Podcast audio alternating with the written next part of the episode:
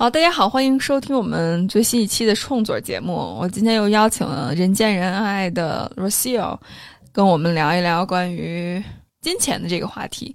之所以想跟 Rocio 聊这个话题，是因为其实金钱一直是在亲密关系里面很重要的一个话题，但很少人去聊。我们中国人总是说：“哎呀，这个谈钱色变，是有谈钱色变的吗？没有，是我编的。反正就是好像。”哦，一谈钱你就跟我生疏了，对吧？不要跟我斤斤计较。但好像你要不说，你要不去立规则，但是一说起这事儿，好像真的就是一个事儿，它会伤害感情。特别是金钱，它是能够度量的，所以你少付出了，或者是多付出了，其实每个人心里都有一杆秤，但是我们又很难去把它表达出来。或者是因为一些羞耻感，或者是因为一些不安全感，我所以，我今天想跟呃 Rocio 聊一聊，去算算我们之前的账啊，包括我们也去聊一聊金钱在我们的亲密关系里面或者人际关系里面它的重要性是什么。那要不 r o s i o 先跟大家打个招呼。嗯，大家好，金钱是吧？金钱，你刚才就是做开场白的时候，我忽然就想到，今天就还是咱们上期所说的那个边界感嘛。对，是边界感的一部分。然后我其实，呃，一下就是跑到我脑子里边的概念，其实是你说的那个，就是是大家都有一杆秤这个事儿，就是我们都有一个标尺。那你可以说这个人对我很重要，那我一点点给他花钱，我是觉得值得的。但是当慢慢这个人不重要了，你可能就不是特别想花这个钱了。就是，嗯，从我自身的经历是是是会评估这个事儿的。就是我从来金钱都不会给我带来特别大的安全感，这个可能有些人是很在乎我，我要有多少存款我才能有一些安全感。这个我从小的教育都没有，我基本都是有多少花多少的。但是就是给喜欢的人花钱这个事儿，嗯，反正到最后就是后来我发现，就是钱还是很重要，因为你还是会有一个自己的一个一个一个衡量的。我我特别认同这一点。首先，的确，我也有相同的经历，就是当你真的跟这个人水深火热，或者是跟这个人波涛汹涌的时候，情绪非常打得火热、打成一片的时候，可能你会不太介意你的付出。但是这段时间终会过去，这种激情的爱终将会过去。到最后，当你真的回归到现实生活里面的时候，你就会发现，其实。很重要，特别是当你们有一些财务的一些纠缠，或者是财务共同承担的一些负担的时候，这事儿就变得特别重要。我我其实挺想，就是回顾一下我之前的一些经历的，我就想跟大家分享，就我之前也是一个其实没有太多金钱观念的人，因为也可能从小没缺过。还有就是我，呃，其实上了大学之后，多多少少就会有一些经济收入，所以对我来说，可能，呃，缺钱这件事情并不是很困扰我的一个问题。嗯，那我自己在关系里面经历过两段，也是让我产生了 对，就是说要立规矩、立规则，即使两个人关系再好，但是这规则也要立清的。这个例子，第一个例子就是我有一个。特别好的朋友，也是我刚在加拿大就认识的一个朋友。他可能要跨国转钱，还有这个这个，因为呃，大家知道，就是你要转外币的话，它是有一个限额的。但是他可能需要做一些投资啊，置办一些产业呀，所以他因为比较相信我之前某位前任，所以他把那钱打给他了。然后之后这事儿他没跟我说，前提是这事儿没有他没有跟我说。然后后来呢，他突然有一天给我打电话问我，雨薇。你那钱能不能还给我？然后我一下就蒙圈了。我说怎么回事？然后他就说：“他说我把这钱打给了你的伴侣，但是呢，他一直打不过来我的账户上，所以我在怀疑是不是这钱他拿了。如果他拿了，你能不能劝一劝，把这钱给我？我们家挣钱也不容易。”然后那一刻我一下就懵了。在那一刻，我其实想到的并不是。我的伴侣有问题，我更多的想到的是我这个朋友可能就是操作的问题，所以我也没有多想。然后我跟我那个时候的伴侣打电话，他说啊，我那个没打过去了，就是他那个钱被撤回了，撤销了，可能他账户有问题还是什么。因为我那时候不在他那个国家，那时候我我已经回国了，所以我那一刻不知道到底发生了什么。那我最后其实也没有办法操作，我也没办法查证。即使对方发给我一些证据性的东西，我发给我的那个朋友，但是依然没有任何的一些办法，就是查明，我是没有办法查明的。所以到最后，我现在中间就很为难。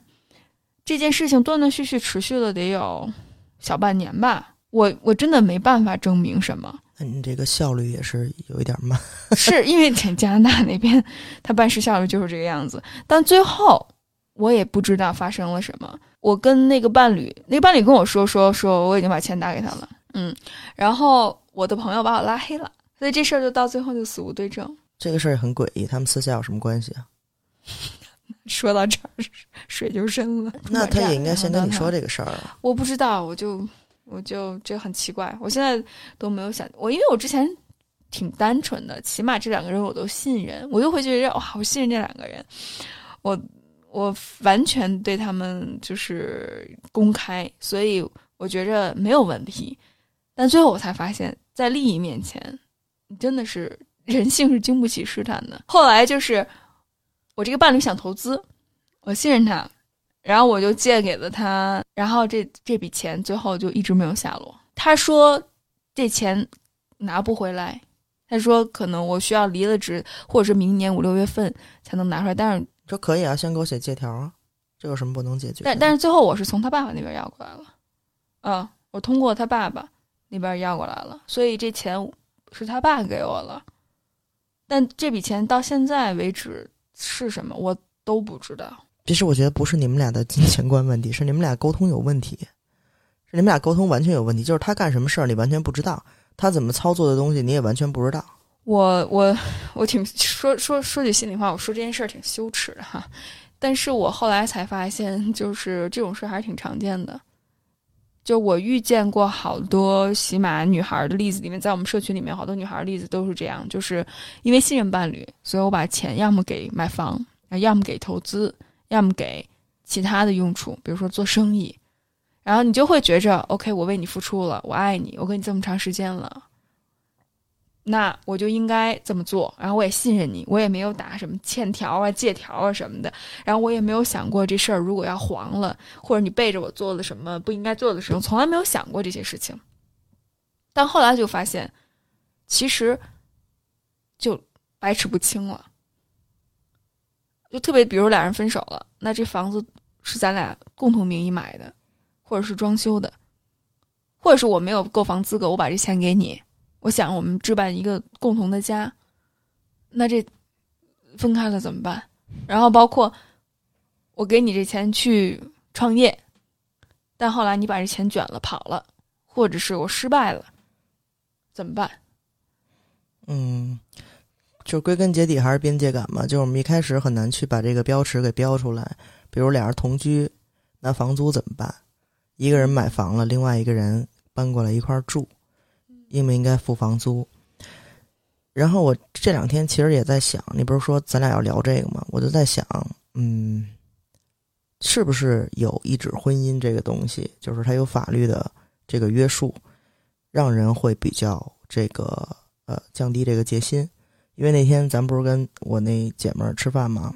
然后我就说：“我说你们俩可以打赌，就是你如果情绪管理再有问题的话，你就让你老公给你一百块钱。”然后他想了一下，说：“那这不是还是我们家的钱吗？”其实我没有料料到他会有这么一个答案，因为在我这儿从来没有我们家的钱这回事儿，只会发生在我跟我妈我爸之间。我跟我任何一人伴侣，我都不会觉得这个是我们自己的钱。我我其实到现在这个年龄，我不会觉得这件事儿，呃，说起来有一点太直接或者太残忍。我年轻时候也会，当然不会说告诉自己说，哎，我喜欢他，那我就要给他多花好多钱。我不会告诉自己自己这句话，只不过我多花一些，我不会觉得吃亏，然后我也愿意，我不会觉得亏，只是到这个层次。但是到年龄越来越大，然后你越来越注重边界感这个东西。我才会越来越的想把这个标尺给说清楚。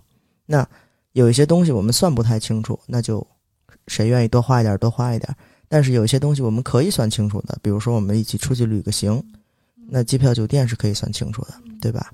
然后开销的话，其实我，呃，最早出国是二零一二年开始，之后这些年都是频繁出国，然后也在国内也也玩。那我跟当时的伴侣就是这么说的，因为当时没有微信、支付宝这些东西，那我们就会呃换外币，那就换成就是一人一半儿，对吧？就是人民币算好了，一人一半儿，然后。呃，比如说换了这个两万泰铢，那其中这两万泰铢里边，呃，三千给你零花，三千给我零花，剩下的一万四就是公款，公款我放在这个兜里，自己零花的我放在钱包里。那我们上外面吃饭或者按摩或者交通各种各样的东西，我们都花公款，最后公款富裕了，俩人半匹，公款不够了，每个人再往里添。你添多少，我添多少，到最后，呃，最后一次啊，就是疫情之前出去的最后一次，因为在欧洲你也有时候现在可以用这个微信、支付宝什么的了，这些就就单算。但是呢，几个人攒一块儿还是这种模式，我觉得这种模式最最容易，因为一开始大家就会想我们记账，但是记账最后摊你肯定会有一些你记不住的啊，或者收支很很困难。那我就是我们就是公账，那每人往里边添。比如添五百欧元，那我们就先花着，花完我们再往里添，就是这么个概念。就是这些算得清楚的，我们就算清楚。我包括跟伴侣也是这样。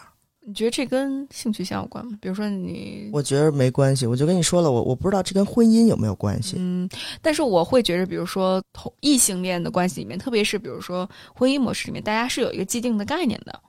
啊，我觉得这特别好，你提出来这一点，就是我们有不同的模式，我们再去做比较。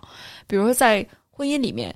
我之前结了婚，我听到的都是女性要掌管家里的财政大权，她不管你有没有数字概念，或者是对于财政这些事情熟不熟，女性都是管理这个的。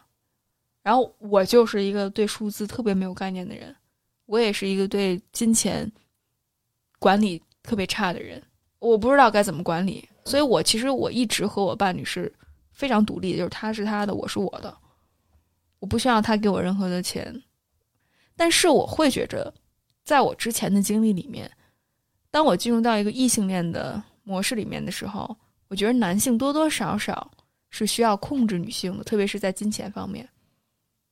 然后女性多多少少会希望扮演那个被控制的角色，就是你你会不自然的去带入自己某个角色里面，比如说我是需要那个被照顾的。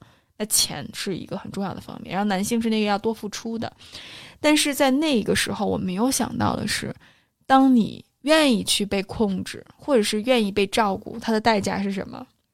你你有没有一个阶段，就是你觉得出去就是男的应该多买单这个事儿？有有，特别年轻的时候，比如二十出头的时候，这是这是谁告诉你的？我会觉着。社会主流大众，甚至我周围的人都是这么说的。我印象特别清楚，就是我某一位伴侣，就特别是我工作之后，我挣的钱比他多，然后他就说：“他说，当我就是我的一我的收入已经比他多了的时候，他就说我感觉特别没有安全感，我觉得心里不舒服。”他这么跟我说的。我觉得挺好，你可以讲一下你去买单，然后他说的那个例子，那个比较有冲击性。哦。我 另外一个伴侣是，我请，还还是在外地，我请我几个在外地的朋友吃饭，因为我是喜欢买单的那个人，特别是如果我是在宴请我的朋友，我觉得这是我的责任。然后当我抢着去付单的时候，然后我那个伴侣在结结账的时候对我说：“他说，你是在显摆你牛逼吗？”他他是想过去付钱吗？对，对。然后他特别是想展示自己在别人面前付钱这件事情，嗯，所以那件事让我听了不舒服。我说：“我说这是我我的朋友，你以后多找我吃饭啊，我不会跟你抢。”然后这就是我就突然意识到，原来其实在整个关系里面，性别是不平等的，而且特别是我觉着最可怕的是男性的自尊心其实是挺难去照顾好的。就你真的不知道，你稍微比如说自主一点。可能对对方来说就是一种威胁，可能对对方来说这就是挑战他的权威。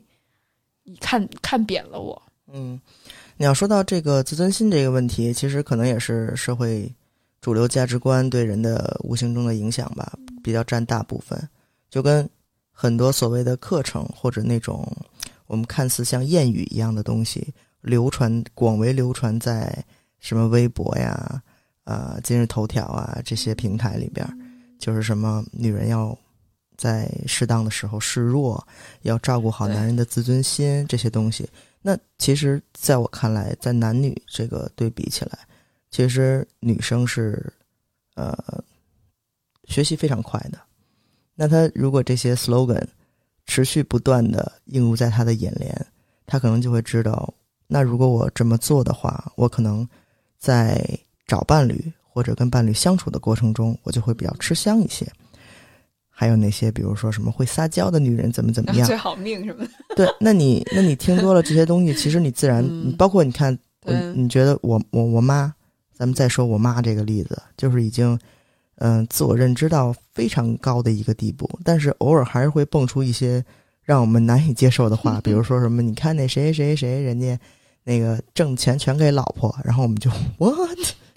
为什么要给老婆？这是这是这是多古老的思想。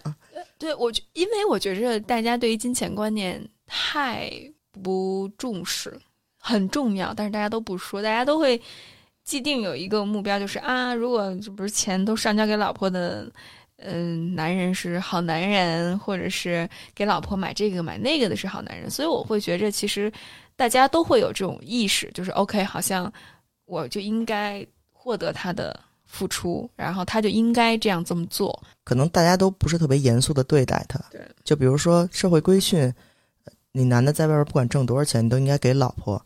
那大家在外边会开玩笑这件事儿，说你你哎你自己攒了多少私房钱，或者你私房钱都藏哪儿？那女的就会说，我不能让他有很多钱，或者说啊，他爱我一天就给他一百块钱。就是我们在所有的综艺节目或者电视剧或者所有这些东西里面，其实大家都会把这当成一个玩笑说。就是啊，我老公没钱，我天天就给他五十块钱零花钱什么的。包括我，我我不记得，好像是就是孙俪跟邓超都会有在跑男里边，邓超都会有这种言论，就是我身上是没钱的，就是他会把这当成一个自我调侃，然后但是是加分项，但是他觉得特别骄傲，对，自我调侃加分项，而且好多女的也会说，你不能让他身上留钱，因为他有钱就会给小三儿花，他就会把人物化成一个什么情况，就是他没有脑子，没脑子，对，人都是没有脑子的。然后你都是你你就这么干就行了，你要不这么干，你就是有问题的。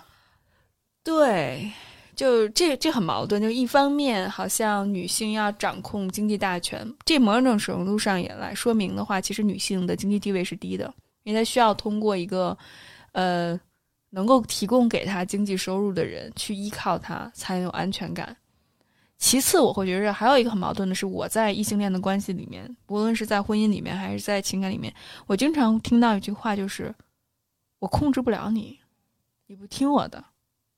我的伴侣这么说我，因为我首先我就不是一个很，虽然我我可能受我父母那代人的影响，特别是我妈妈，我妈妈总是在教育你要照顾男人的尊严啊，或者是你要多示弱呀，就像你刚才说的那样。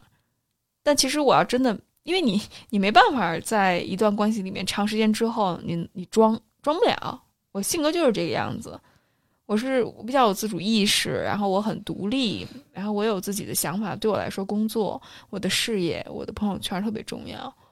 所以，当我成为我自己的时候，我在一个异性恋的关系里面，我就经常听到我伴侣说：“说我控制不了你，你怎么不听我的话？你太飘了。”我做什么的时候，我现在想回想起来，我做什么，特别是我想做的事情，我听到更多的对是是打压，说这事儿估计做不成，这事儿不靠谱，你就玩儿吧，你就飘吧。我现在我之前听听着，我就觉得哇，我的伴侣好支持我，就是让我能够做这么多我想做的事情，虽然可能确实不靠谱，因为我会内化。他说的那些话，我觉着啊，那就不靠谱。我甚至会觉着啊，我的伴侣可能是真的懂太多，而且特别情感特别成熟，特别平稳。但后来我才发现，我现在回过头来看的话，其实这种所谓支持背后其实是控制，其实它背后意思就是我不希望你发展的太好，你发展太好的话，我就 hold 不住你了，我就没有办法控制住你了。还有就是他表面的这种情感成熟，其实都是背后的情感冷漠。其实男性。我们经常说到，就是社会对男性的规训，其实让男性没有办法表达自己的情感。所以你表面上看他的情感成熟，没有像你那么多焦虑，其实背后他在压抑自己的情感。而这种压抑背后往往很可怕，他不表达，他会在其他的方面去宣泄。嗯，比如当他犯错了之后，他不愿意承认，他会用一个窟窿堵上另一个窟窿，这个很可怕。所以我现在想到，我的伴侣可能真的是用我朋友的钱。甚至是给他的钱、投资的钱，去做了一些我们都不知道的事情，在填窟窿。呀，对你刚才说到你妈这个例子，我在想，就是他为什么要鼓励你做这件事儿？因为这是他所认为对的价值观，也是他这一辈子一直这么过来的。那他这么做有什么好处？他的婚姻维系住了。就我在想，其实就是不光是父母那一代人，咱们这一代人也是，就是我怎么去维系一个东西。让它外表看似是成型的，就跟一鸡蛋似的。我那个外壳是没有破的，你甭管里边怎么着。嗯嗯，它是它是在它是在维系这个东西。那我其实，在想，我们其实说好多理论，你就说 OK，我找人我不应该看他的各种外在条件，然后我要去看我是不是真的适合这个人。其实可能对大部分来说都太过于抽象和太过于完美，因为有可能。你真的得从外部条件先去筛选，你才能去往内部看。就比如说我那个姐们儿，我老把我这个姐们儿提了出来说话。其实她跟咱们聊多了，她也会了解很多这种，就是你应该怎么去找这个伴侣，你应该从哪方面入手。但是你听她给她的反馈，永远都是：哎，我最近就在那个 A P P 上认识了一个。然后你说怎么样啊？你问怎么样，他绝对会把他的外在条件都说一遍：哪儿人，家里有没有房，有没有车。然后挣钱比我多，就是他会先把这个说出来，这个是一外在条件，然后我再去往后想，这个东西其实，嗯，你能说不对吗？其实也没法说不对，因为多多少少都会被人说你可能有点站着说话不腰疼，钱不重要吗？嗯，当然重要了，对啊。所以你看，你刚才说那个，就是就是男的说，哎，你发展太好，你挣钱太多，我 hold 不住你这个事儿。其实我都在想，就是你往再深了想，可能是因为。呃，比如说我一月我就挣两万，我没有再多的能力，我目前的余力我没有再多的能力挣两万以上了。那我希望我的伴侣，你就不要挣到两万，对吗？就是就就就不如我就好。对对对对，就跟我妈我爸有时候聊，我妈就说：“哎，我我爸不是就是你知道很安于现状那种。”但是我妈想干点什么，她就会觉得你别干。其实她打压你有一部分是可能觉得哎你办不成，她就是天生的一种嗯不安全感的表现，就是我不喜欢改变。然后第二可能就是怕你做的太好了，那我这两万块钱还是两万块钱，对不对？那你太好了，他不会想，OK，真给我们家争光。比如你看董明珠那么成功，嗯，董明珠她老公怎么想，对吧？薇娅那么成功，薇娅她老公怎么想，对吧？你不会，你不会说，哎，这是我们家庭的骄傲，这是我怎么怎么样。你你经常不是在外边听？为什么那些阔太太们可以去上一些特别贵的摄影课，可以那个在外边约一下午茶，然后说自己的孩子怎么着，说自己老公怎么着？你见过男的说我老婆怎么怎么着吗？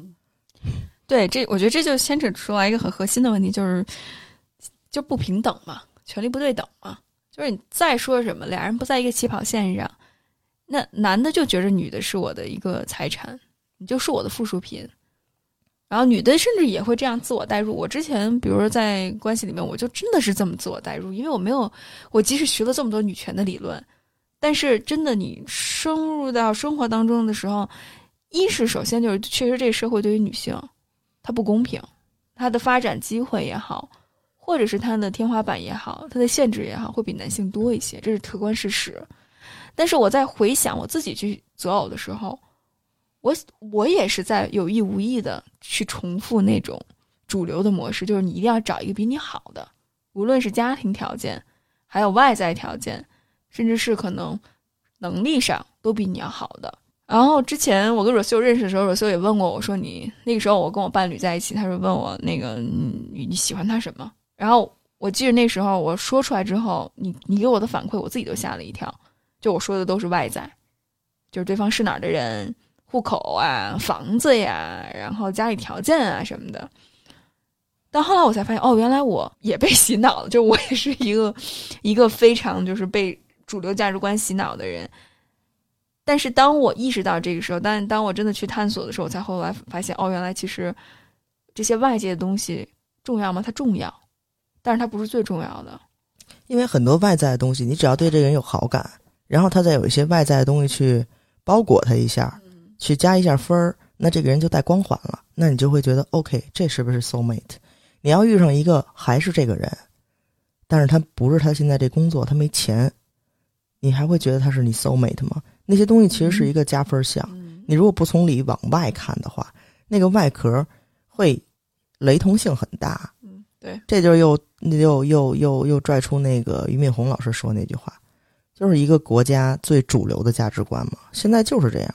你看现在我们就是那个会有一些鄙视这些什么网红带货的，然后这个那个给给女朋友买包，这之前头条上就是腥风血雨的那些新闻，什么富二代、小明星，这个那个，就是你现在你你挣不到那个钱数，你敢去泡小网红吗？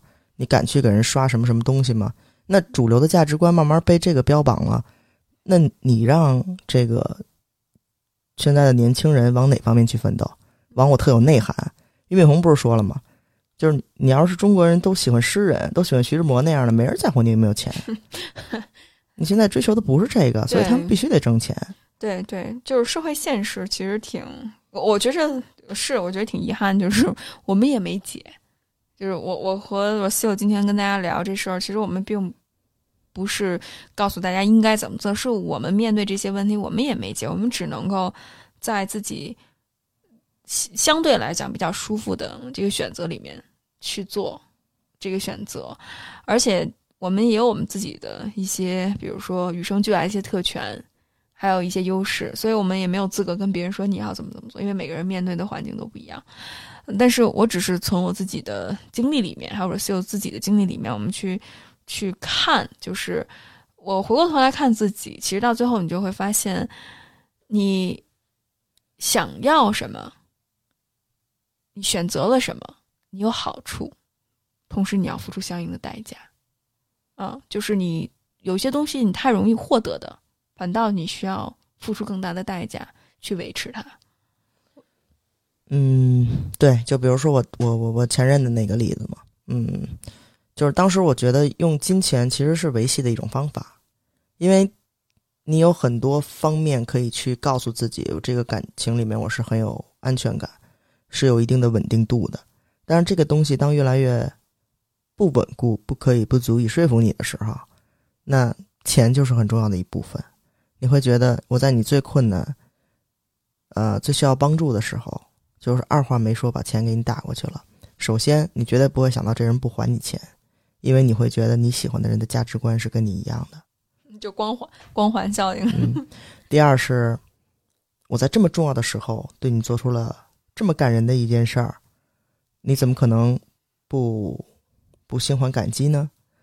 然后就没有，就是我跟他在一起那一段期间，不管是因为他之前乱七八糟的关系，他。管别人借钱还不起，还是他有那个信用卡刷爆了多少买东西，自己也还不起，然后所有这些有追债的呀，嗯，有这个法院传单啊，最后因为信用卡每月还最低的也也也不能一直这么干，就是陆续有数的钱，没有数的那些就没事这么打着，其实就是小恩小惠那样。有数的就是六万块钱左右，然后后来那次我们那个就是吵得非常严重的时候，我就希望他把这钱还我。我们之前经常提钱这个事儿，包括他跟他那个其他的一些聊骚的人也是经常会钱提钱的事儿，就是那种俩人好的时候没事儿，坏的时候忽然一说要分手，就你凭什么跟我分手？你钱还我了吗？就跟我分手。我记得有一次他来北京，然后我们在酒店里边。然后那天晚上就闹翻了，闹翻了，他马上要拿着包就夺门而出那种，然后我就是抓狂的那个状态，我就把他包卸下来就就扔在那儿，我说我说你走哪儿去呀？我说你配走吗？你还我钱了吗？他说我一定会还你的。但是他这种就是习惯性的说谎的人，你当时是没有办法信他的。就是你走了就是走了，就是远走高飞。我钱有什么着落？我当时并没有说我们再把这个感情谈清楚，我就会觉得对对吧？就是咱俩都这样了，现在唯一对我来说重要的事儿就是钱。这很正常，就你知道，亲兄弟那个家里拆迁不都是在咱俩之间没什么没什么关系，就是钱。那最后可能我们还就是又又有一些这些波澜啊，好好坏坏坏的呀什么的。然后最后，嗯，我就那个吃饭见了我俩姐们儿，我的两位军师。然后后来那有一姐们儿就说，就是他这种垃圾啊，你就赶紧跟他分了嘛，就是永世不用往来，那是微信一删，就不要再让这种人再影响你了。然后后来我说，我想让他还钱，然后他就说，你还是不是不想跟他好了？你有什么诉求？你跟我说。然后我就说了，我说，我想跟他分手，我想让他还钱。然后他说，OK，你把你诉求说出来，咱们看下一步怎么走。他说，首先第一步，先写借条。我说为什么要写借条？我说那个支付宝啊，什么微信都有那个转账记录。他说那说不清楚。人家上了法庭，可以说那个是那个他之前借你的现金，你还他的，你根本说不清楚。先写借条，这是第一步，然后之后咱们再看怎么弄。后来其实闹得很不开心，因为你想，就是两个人前几天还特别好呢，就是你是一个伴侣的关系，然后到了那个时候，他因为他不在北京，然后我就就跟他微信，我说，因为他那时候还在求复合什么什么的，我说，你先把钱还了。我说这样我们才能平等，这样才能聊我们的事儿。我也 trick 了他一下。我说你得先把钱还了。他说我没有钱还。他说我一定会还你的。我说这样说不行，你先把钱给我写。然后，然后我其实我我就一直说不行。他说我三年之内每个月按期还。我说不行，怎么都不行。他说 OK，那我给你写一欠条。我说 OK。我说你写吧，你写完了你那个给我看一眼。他写完了给我发过来看了一眼。我说我跟他说哪儿哪儿要加上什么的，他又。给我给我给我发回来一遍，我说你在后边再加一句，我在网上看了好多模板，我说你在后边再加一句，如果之后你还不了的话，上了法庭，所有费用你来付，甲方来付。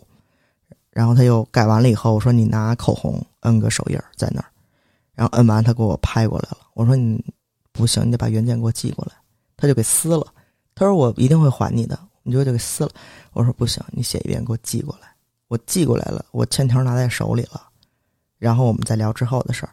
之后是过了几天，他自己绷不住了，他绷不住，他跟他妈说了这事儿了。这窟窿太大，因为他那上写的是三年还，我说不行，我说最多两年必须都还清。他其实知道自己没这能力，然后他就跟他妈说了，然后他妈就把自己的积蓄取出来让我去取。其实他妈也挺油的，就是为了把这欠条给要回去，因为他妈知道他这个智商应该是斗不太过这个东西的，这是有法律效应的，然后。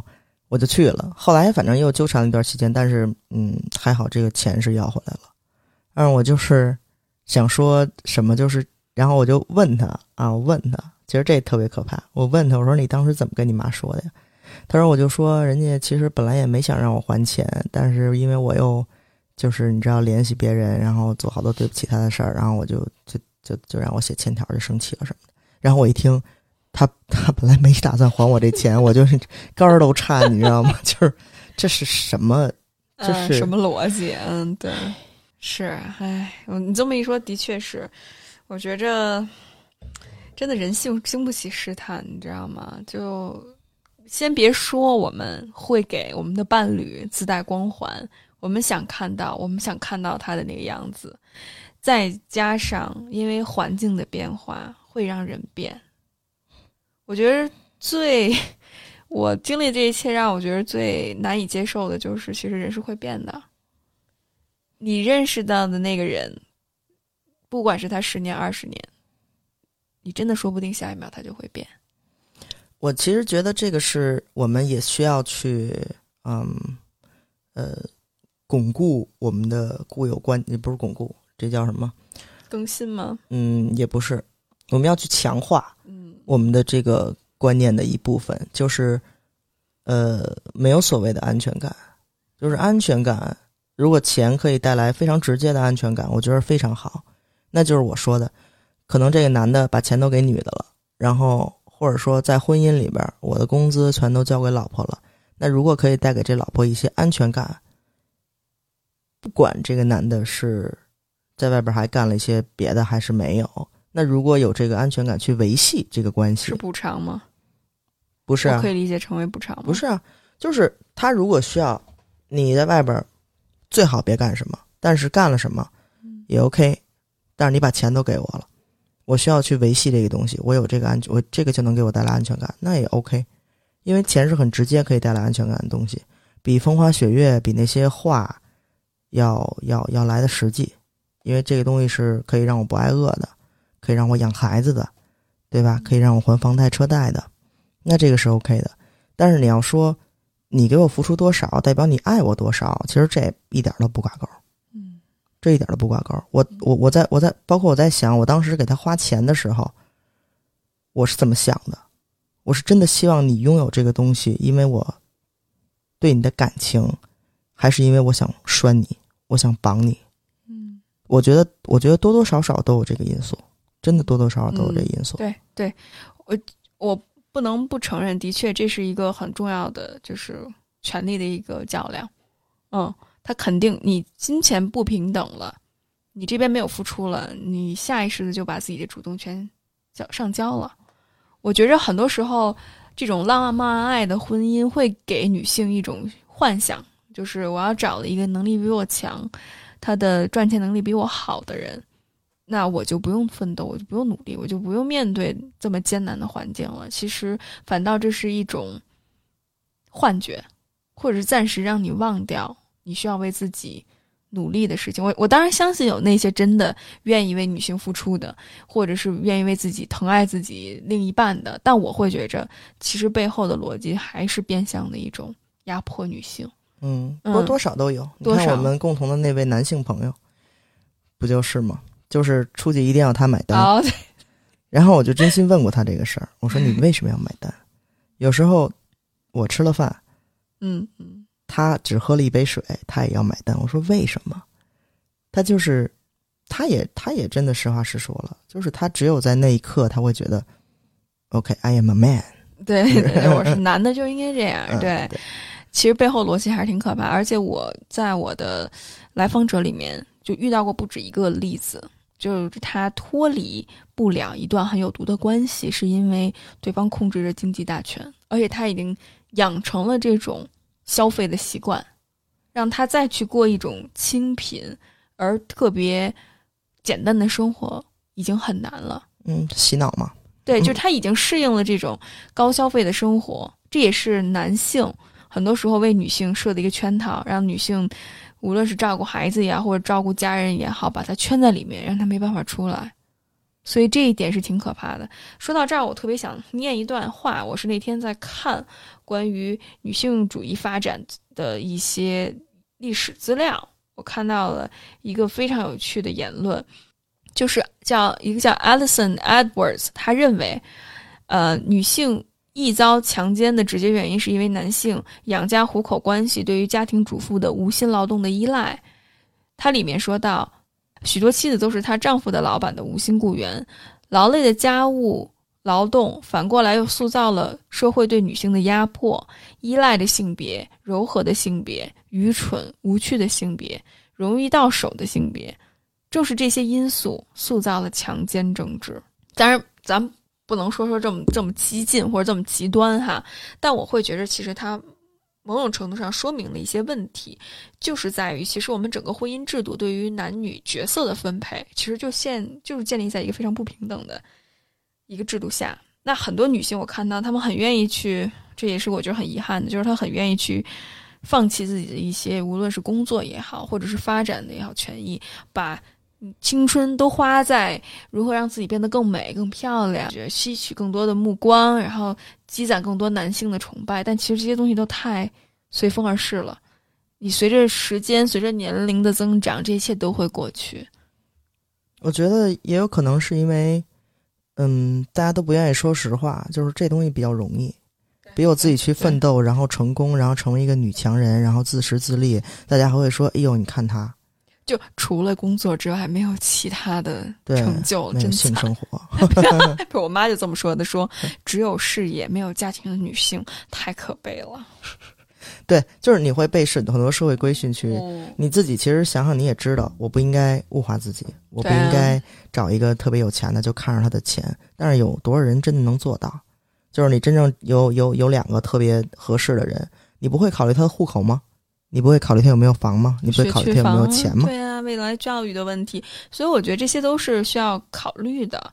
那我觉得最可怕的是，大家又考虑这些，但又要幻想对方是一个特别好的人，就什么都想要。这是我在很多就是没有希渴望寻求亲密关系，但又找不到那个合适结婚对象的那些人身上发现，就是对方又要是那个外表很出众、条件很好的人，又要能够给我提供很多的情感价值，给我带来浪漫爱体验的那个人，就是都想要，就这很活该单身吗？对这就很很遗憾。其实你就会发现，嗯，我觉得问的最大的一个问题就是 why you，你就就就问一下子 why me，为什么是我？那既然这个男性这么 popular，为什么是我呢？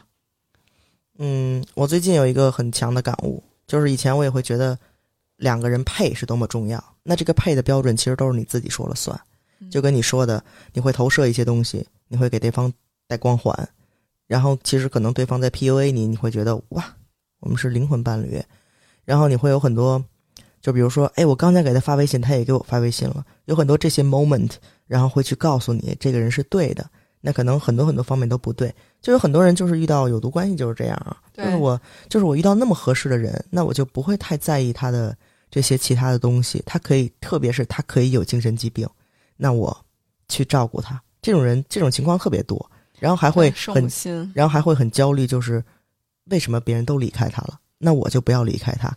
但其实要做那个永远在他身旁守护他的那个人。对我就要让他看看，不是所有人都不要他，有有那个他对的那个人。但是我其实最近最近最近才理解到一个概念，就是我们年轻时候会考虑很多这种我们是不是配嗯这些 bubbles 会有很多很多，但是最后你会就是我我现在啊，我现在这么想，就是你要找到一个根基，就是比如说他的人品、他的价值观跟你是类似的人，然后去克服各种各样的困难在一块儿。你会在相处过程中发现，bubble 一点儿一点儿被戳破，一点儿一点儿被戳破，就是破到满地都是肥皂泡。然后你再看，哎，这人是不是跟我不合适？我当时那些感觉为什么就就不太对？好，就就当时怎么觉得那么合适？现在怎么觉得就那么多 bubble 全全全碎了？但是后来你发现就，哎，你得你得你得去看那个根基，你当时为什么喜欢上这个人？他现在是不是还是这样？你所认为对的东西，你所认为值得去奋斗的东西和生命中重要的东西，你们生活里边那些琐事儿所重要的东西，他是不是还是那个人？除此之外，习惯上的问题，啊、主要是生活习惯上的问题。对，主要是生活习惯上的问题，对，包括爱好、兴趣爱好、兴趣爱好方面，然后说话的方式，所有这些东西，其实都没有那么那么完美的，就是你你只要去 work on it 就可以。对，那那 Rocio，咱俩都分享一下，就是对你来说，你你的伴侣重要的三个特质是什么？我其实刚才还想说，就是我当时跟我那前任在一块儿的时候，因为他是一个就是嘛、没没什么钱，然后挣钱也很少，呃，就是很想把自己当成一个主妇的那种角色，就是他是就是生活方面是事无巨细的那种，就是他会他他有时候就是求复合，他都会说，他说我我我我我给你洗衣服，我给你收拾家，我照顾你。然后你就别离开我，我以后一定当牛做马，怎么怎么样？他是很喜欢把自己当成那个角色的，所以他自然而然就会找那种希望去养他，然后把他当成那个家庭主妇的那那那种角色。我首先当然觉得这嗯跟跟跟我的这个价值观有点出入。第二是，我同时又很享受这这样，就是我其实可以理解，嗯，为什么会喜欢上他？对对，依赖他。对，就是以前你没有过这种，你你不是你不是女权吗？你不是就是说人都要独立，人都要平等，你都要宣扬这些。那有一个人愿意无私的照顾你，这个我也想要一个这样的伴侣。对，就是你其实很难，你你其实很难说，那你那你 OK，你你挣钱多，那比如说你是男的，对吧？你有一女朋友，那人家愿意照顾你，人愿意给你当老妈子，还给你生孩子，那你挣钱，你自然就要贴补家里边儿，然后你就要控制经济大权，钱都是你挣的，你是精神支柱，不是经济支柱。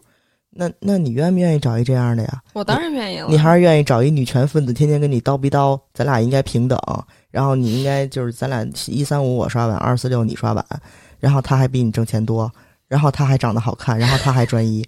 就是我要是一男的，我也我也愿意找一这样的。就是当时我其实是很享受那个东西的，即使我觉得这东西不对，但是我特别享受。就比如有时候我那个要出差还是什么的，他会就是洗完我的衣服给我叠好了、熨好了，然后放在那个保鲜袋里边，就是宜家那种保鲜袋，然后一个一个，然后药给你攒在一块儿，然后这些什么纸巾什么放在哪个兜都给你准备好了，然后让你走。你出去你就会知道，OK，家里是有一个人照顾我的。那我偶尔给你打个三五百，这零花钱，那又怎么了？让你吃顿好外卖，这这有什么的？你会觉得这是 OK 的。但是这种想法就很可怕，邱一威，就是我们为什么要这么想？就是我是一男的，我也希望这样，但是我们所说那些平等又跑哪儿去了？嗯，灵魂拷问。哎，我我我我拉回来啊，把我们的泡泡戳破。我在想，嗯，咱们先不说这人，就说他是不是出轨啊？你你你你前伴侣那例子有点极端哈，但我在想，如果我要去养他，嗯养到什么程度？我刚才就想说程度对，个事儿。养到什么程度？我首先我觉着这就必须得说到我对于我的伴侣很重要的要求就是经济上要平等，我不能允许我的伴侣可以暂时吃我的喝我的，但是如果他在他自己的生活里面找不到这种能够给他价值感的事情，如果只价值感只是通过，当然不是说家务劳动不是一种创造价值的方式哈，但是我会觉着。起码在目前为止，家庭工作在不被认可的前提下，他这么做，我会觉着，首先对他来说，首先他自己就没有价值感。那在对于我来说，可能对我来说经济负担就会有点大。我觉得那个就是我们说的说的前提是，就是当家庭主妇，然后照顾孩子这个事儿是是无法衡量的有价值的一件事儿。对对对，所以可能就是你接受不了。如果你是一男的，你接受不了这样。就是有的男的，我我会聊天，他会非常想找一个，就是哦哎，结婚了你就跟家待着，我就养你。他非常喜欢有这种有这种权威感，有这种我在养你，我养得起你。就包括那天看那个综艺，就杜淳和他老婆，我其实特别不喜欢那一对儿，因为那一对儿特别配，就是一个这么想，一个这么觉你得不，喜欢他，因为他们特别配。就是不是不是，我这是不不是因果关系，啊，就是一个这么想，一个这么觉得。哦哦哦，真的就是我在家照顾你，然后事无巨细，然后你回家你难受了，我就安慰你。那你让你觉得不舒服的照顾你点在哪儿啊？这不符合我的价值观的。哦呀，所以我就说刚才那个也不是你的价值观，就是你是一男的，你接受不了这种关系。我要是一男的，我也接受不了这种关系。但是你不得不说，OK，有的人是，我我同意有的人是。的人，但是我在想哈，我其实这就回到我觉着对我来说，伴侣最重要的一个特质就是我们两个有相同的价值观。首先，平等是肯定的。那即使假如说啊，真的退而求其次，即使对方真的想在家里当家庭主妇，然后我挣钱养他，呃，我担我的担心并不是说做的工作不一样，我担心是我们两个会越来越远。就是我越来越在外面去奋斗，我看到的世界和他作为一个家庭主妇，他带孩子所看到的这个世界是完全不同的。我我还是挺悲观的，对于这一点，嗯，所以你在、呃、家庭里面，在孩子里面，你再去忙碌，他所看到的世界和接触到的面儿，可能和我不一样。嗯，可能啊，但是我也不不否认有些那种家庭主妇，然后又能自己写书，然后又能够炒股，然后能够跟各种呃姐妹们然后交流，这这这些都是除外啊。但是我会觉着你的眼界各个方面都不一样，而且我也不我也不享受我去养一个人，我这个价值感不在于这儿。哎，我希望和我伴侣是那种针锋相对的感觉。哇哦，那你这是，嗯，要我想说很难嫁出去了，对啊，谁要你？我也哎，我我那天就是我不是聊了一期出轨的内容吗？呃，就是我在聊我的一些经历，然后有一个有一个男性听众，他就说：“他说你自己出了女人出了轨之后，还要求自己男性伴侣不出轨，这件事情就很诡异。”然后我就跟他说：“我说那您直接你价值观不同，您就直接去看什么学习强国或者听新闻联播，对吧？您就甭在我这儿就是给我扣帽子什么的。”然后他就说：“哎呦，你这么你知道吗？aggressive，你你你你姘头是不是就是？”我不知道他用的词“姘头”，我的理解就是你的另一半肯定挺难找的。然后我觉得这是夸我的一句话，说我价值观特别姘头应该是情人吧？姘头哦，反正不太好的一个词儿哦，反正他就各种讽刺挖苦呗。我我一直听这种言论，我爸也这么跟我说，说你不能太强势。对你这这个，你很难留住一些直男听众了，就是人家天天在听这些。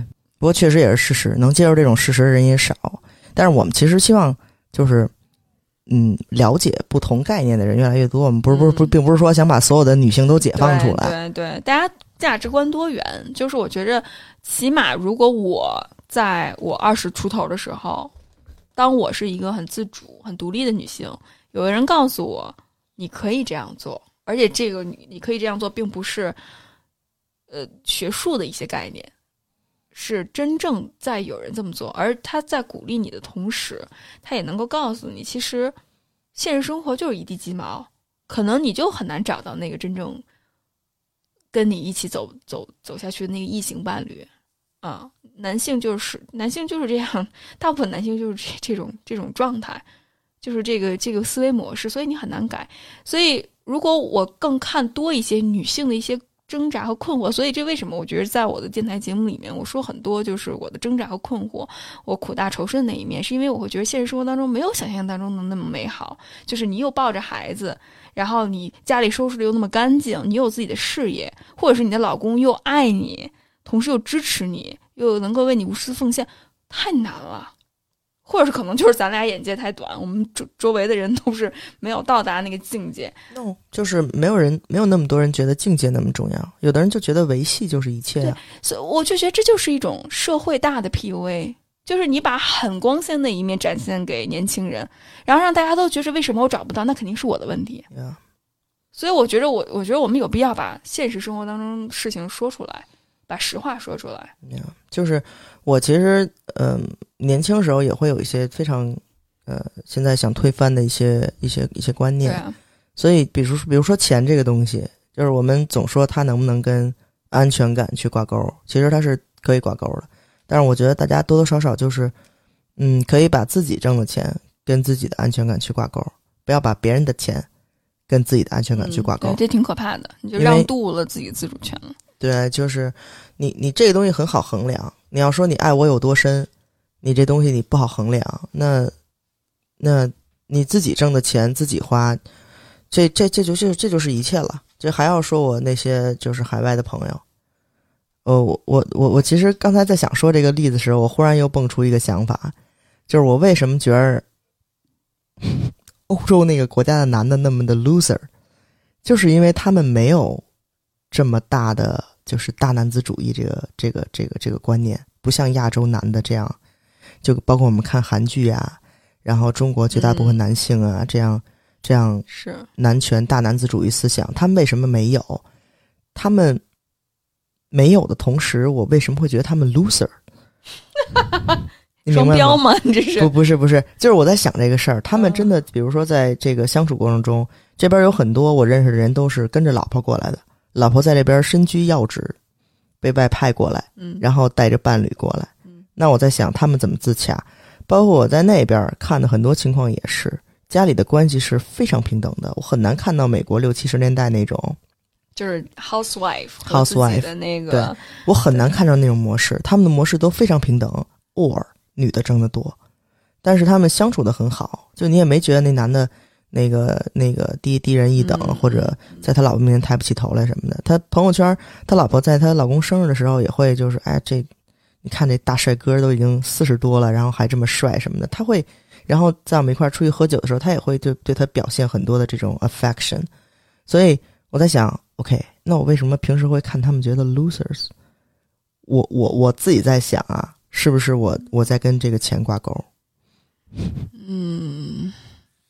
我会觉着这就是中国现在正在经历的一场变革吧。就是我能感受到女性的地位上升，但是男性还没有完全接受这个事实。然后男性的这种身份和价值感，其实在重新的去被定义。那什么是真正的男性气质？什么是真正定义一个男人有价值的一部分？除了我们说到要竞争性强、要攻击性、要挣得多，除了这些之外，还有没有什么共情能力也好、顾家、去疼人、去照顾人的感受，这些东西其实应该重新被纳入到男性气质里面。哎，这个太难了。你要说刚才，如果一个男的有刚才你说的这种所有的特性，但是。就是挣钱少，那那绝对就会被说成是一个软柿子了。就是 nice guy，叫叫什么 deadbeat？哎，什么？就是嗯，就是那种吃软饭的嘛。哦，deadbeat 是吗？deadbeat 我不知道，我忘了，不知道。就是反正那种嗯，就软柿子嘛。嗯，所以我我我觉得很难，即使他伴侣对他有很大的肯定，那外界怎么看他？对，两方的家人怎么看他？对对，就我觉得这是一个挺挺需要时间的过渡。我相信之前咱们跟文 lenn 聊，他也说，他说这确实西班牙也是经历了这一段时间之后，才慢慢过渡到现在，不可能我们一下子就会有这种改变。往往人的观念会比社会进步要慢很多，所以我们需要等一段时间。可能我们下一代的人会有不同的变化。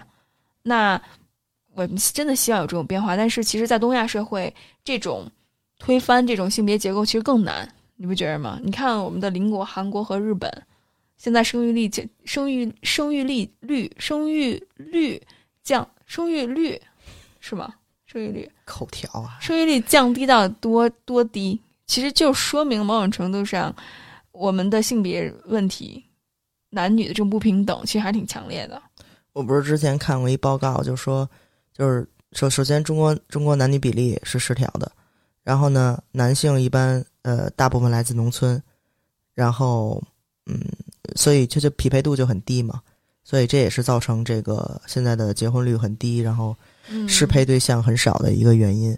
那我们在那我们希望怎样呢？让女性去降低这个择偶标准吗？就是这个都是一系列的问题。对对，所以你看，在韩国和日本就很明显，就是生育率降低，女性就。不生孩子了，我自己独居，嗯，因为除非政府给我足够的福利，给我足够的支持，性别平等这件事情真正的相对来讲实现，否则的话，如果你只是说个宣传口号，或者是以国家的这些民族命运为为借口去绑架女性。或者是你不让不不去教育更多的男性去表达自己的脆弱，去真正学习尊重女性的话，我会觉着很难，很难实现。因为这不只是一个个人的问题了，就不是男性你重新定义自己，你要你要什么？我觉得更多是一个社会文化，包括社会风气，包括对于女性和男性这个性别平等是否能够实现的问题，它有很多层次在。所以，我我觉得今天我们聊聊的。我觉得最核心的问题还是就是回归到个人吧。我觉得回归到个人大的宏观的问题，我觉着，已经有很多播客在去聊这件事情了。我觉得我们回归到个人，比如说在我们的人际关系里面，无论是亲密关系也好，还有人际关系也好，关于金钱的这件事情，你觉着现在对于你来说 r o s i l 你怎么去处理？比如说在亲密关系里面，如何能够？有边界的、有规则、有秩序的，去和你的伴侣或你的朋友去谈钱。就是鉴于我以前的经历，就我我我我会希望，就比如说那个，我跟我曾经有一任，嗯，我我那时候工资比他高，然后基本上出去都是我花钱，当然他也是月光，然后我也是月光，就是我光的多一点，嗯。那其实我记得是最后我们分开了以后，还出去玩过一次，然后那次呢，就旅行过程中就会产生比较大的矛盾，是是有一次在酒店，他把就是比较沉的东西都放在了我这个包里边，嗯，我的双肩背背包里面，然后我一下就不爽了，然后我会跟他把钱算得很清楚。这个是在我们以前的关系里面是比如突破性的一个改变嘛？这个是我印象很深的，因为我印象很深，我们在酒店的那次争吵，我说你这东西为什么要放在我这儿？就是他已经习惯了，他会把你当成一个什么角色？你应该多去承担这个重量，多去承担这个金钱。他已经有这个固有模式了。那当我们的感情不在那儿的时候，那其实这个东西会比较影响你们之间正常的相处，因为你从伴侣变到朋友，它也是一种关系的改变。那我们这个相处模式也要改变了。所以为了避免以后还有这种情况，那我现在所能做的就是。呃，在开始所有的规矩都要立，这也是贝伦教我的。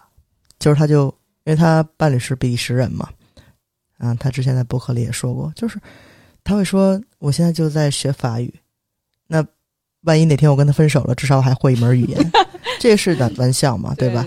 但是我觉得是特别好的一种心态。对，就是你起码你你想到就是没有那么美好，就是想到你要给自己留一手，想到这种可能性。就是我，就是我觉得所有东西，如果你分配的越平均，然后你两个人承担的越一致，越趋于一致，那你们才比较好去谈这个感情。嗯，你在谈一件事儿的时候，你才不会忽然蹦出来。那我上个月给你买那个项链，怎么怎么着？那那不代表我爱你吗？这就乱了。嗯，对。那我他妈还给你买鞋了呢，那不就吵起来了吗？就是。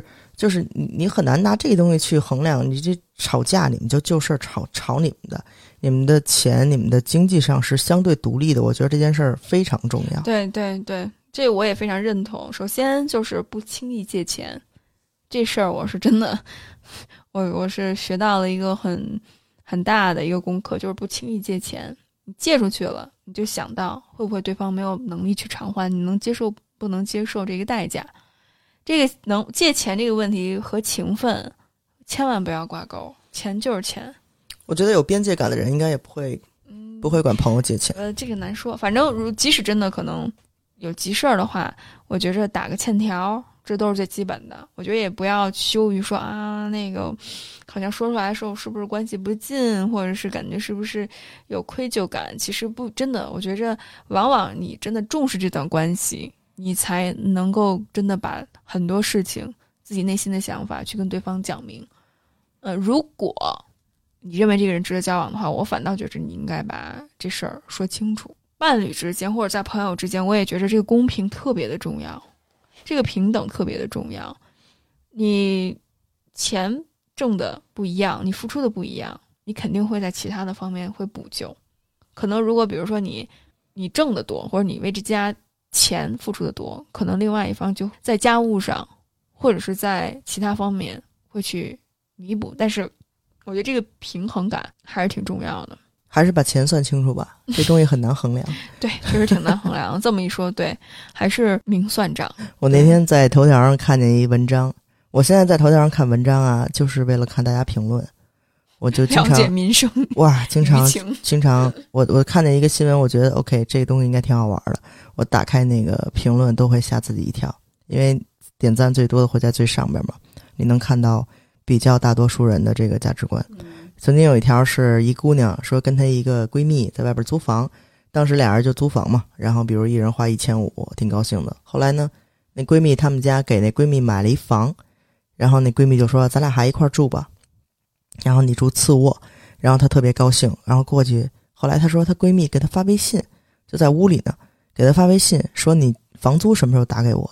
然后她就惊了，她就说：“我凭什么打给你房租啊？这都是你自己的房了。”然后她说：“但是就是你，你住了我的房子，你要把钱打给我。”她说：“你们家都这么有钱，都给你买房了，然后 而且这钱又不是你花的，是你妈花的，你为什么要？”然后我就你知道惊呆了。后来我就打开评论，就还是绝大多数人会站在这个女孩这边。但是我当然最后看到了一条评论，我还挺爽的，就是说那个应该写这条头条的是你 是你闺蜜吧？真的，我真的就很害怕这个事儿，就是大家会对这个你知道很很很模糊这个概念。对，我觉着首先中国人咱经常说哈，中国人这边界感不强。那更别说金钱这方面了，大家提都不敢提，大家会觉得这件事情是一件很私密、很羞愧的事情，好像你提了之后就觉得你这人事儿特多，特斤斤计较。嗯，我我反倒觉着好多事情你不说明白了，到最后你挖的坑，你摔的会越惨，真的是这样。我。觉得我们今天我跟 Rocio 把自己 活生生的例子拿出来跟大家说，就是为了这一点。如果你真的想维持或者是建立一个更良性循环的关系，这个钱的事儿还真得说清楚。就是如果你跟一个人怎么也掰扯不清这个事儿，那其实就不要跟他有金钱往来了。嗯，而且特别是在交往阶段，因为你看，呃，人有可能遇到骗子，人有可能遇到人渣和各种各样的人。我们年龄越大，就总会遇到这些人，就是概率问题嘛。所以 概率问题，谁都得遇到啊。对，所以所以你看那些，比如说杀猪盘，那跟你聊了一阵儿就管你结钱，那可能比较极端。但是我相信，可能现实生活中大家都得遇到这种情况，就是他可能他没杀我呀，我我也不是猪啊。然后我觉得他挺好的，然后这点钱怎么了？这这这，我跟你说，最后最后最后，其实。其实感情上，就是就是钱方面还好办嘛，因为我那天还在跟你说呢，就是我们这有什么，比如说呃十年前，那我要是损失了一千块钱，我得多难受。现在你就比如那机票改签，我损失了一千块钱，损失损失呗，就一千块钱，就是你这个，因为钱也那个通货膨胀了嘛，就是你这个承受的这个这个这个这个数额会越来越大，那你就说他骗我多少钱我可以接受，我就是想试试这个人。有人会，你知道那个硬着头皮把这句话给给拽出来，那那你其实没有必要。就是你钱你最后丢了，你可能这钱对你来说也不重要，但是你这事儿特别恶就像吃了苍蝇一样的恶心。就是你认识那个人，然后最后他用各种各样的话术，各种各样的怎么样把你这个钱骗走了。其实最后钱没有那么重要，只是这个人让你恶心。那么怎么避免这件事儿？就是只要跟你谈钱，就马上拜拜，甭管之前谈的有多好。对。这挺重要的。只要一开始借钱，马上拜拜。对我，我越来越发现，就是其实很多时候这些规则也好，甚至是这些欠条也好，其实真的是保护我们的。所以该立的规矩要立。如果啊，如果不得不借这钱，或者你觉着你希望能够借给他，给自己留个后路，因为人啊，真的是我其实理解就是。大家在一个年龄段，或者在嗯生命中的某一个阶段，都会相对孤独。然后你找到一个你觉得哎聊得来的人，或者是在地铁认识的，或者是 A P P 认识的，问你觉得怎么就聊这么好？聊了很长时间，然后那个平常他也挺大方的，然后那个跟朋友这个那个，朋友圈看似无比正常的一个人，可能跟你见面也花钱了，怎么怎么着，小恩小惠，你生日也记得。什么什么都正常的一个人，忽然几个月之后开始，比如消失，比如忽然出了点事儿，然后就不跟你聊了。爸爸要做手术，我跟你说，就是不会有正常的情况，那个万分之一的那个可能性，你也就不用遇上他了，你就什么什么韩国明星都遇上了，知道吗？什么霸道总裁都遇上了，那是不可能的，就千万不要想到这种这种概率会发生在自己身上。只要谈钱，马上滚蛋。99 trying to quit, but I can't as I flick through the gram like I'm staring down the barrel of a gun. The tip of the iceberg melting in the sun. A glimpse of the climate change getting warm. Little old me, that's the eye of the storm. Wish I could turn my mind off for a month. Take my head away from me, Antoinette, sweet Marie. Chop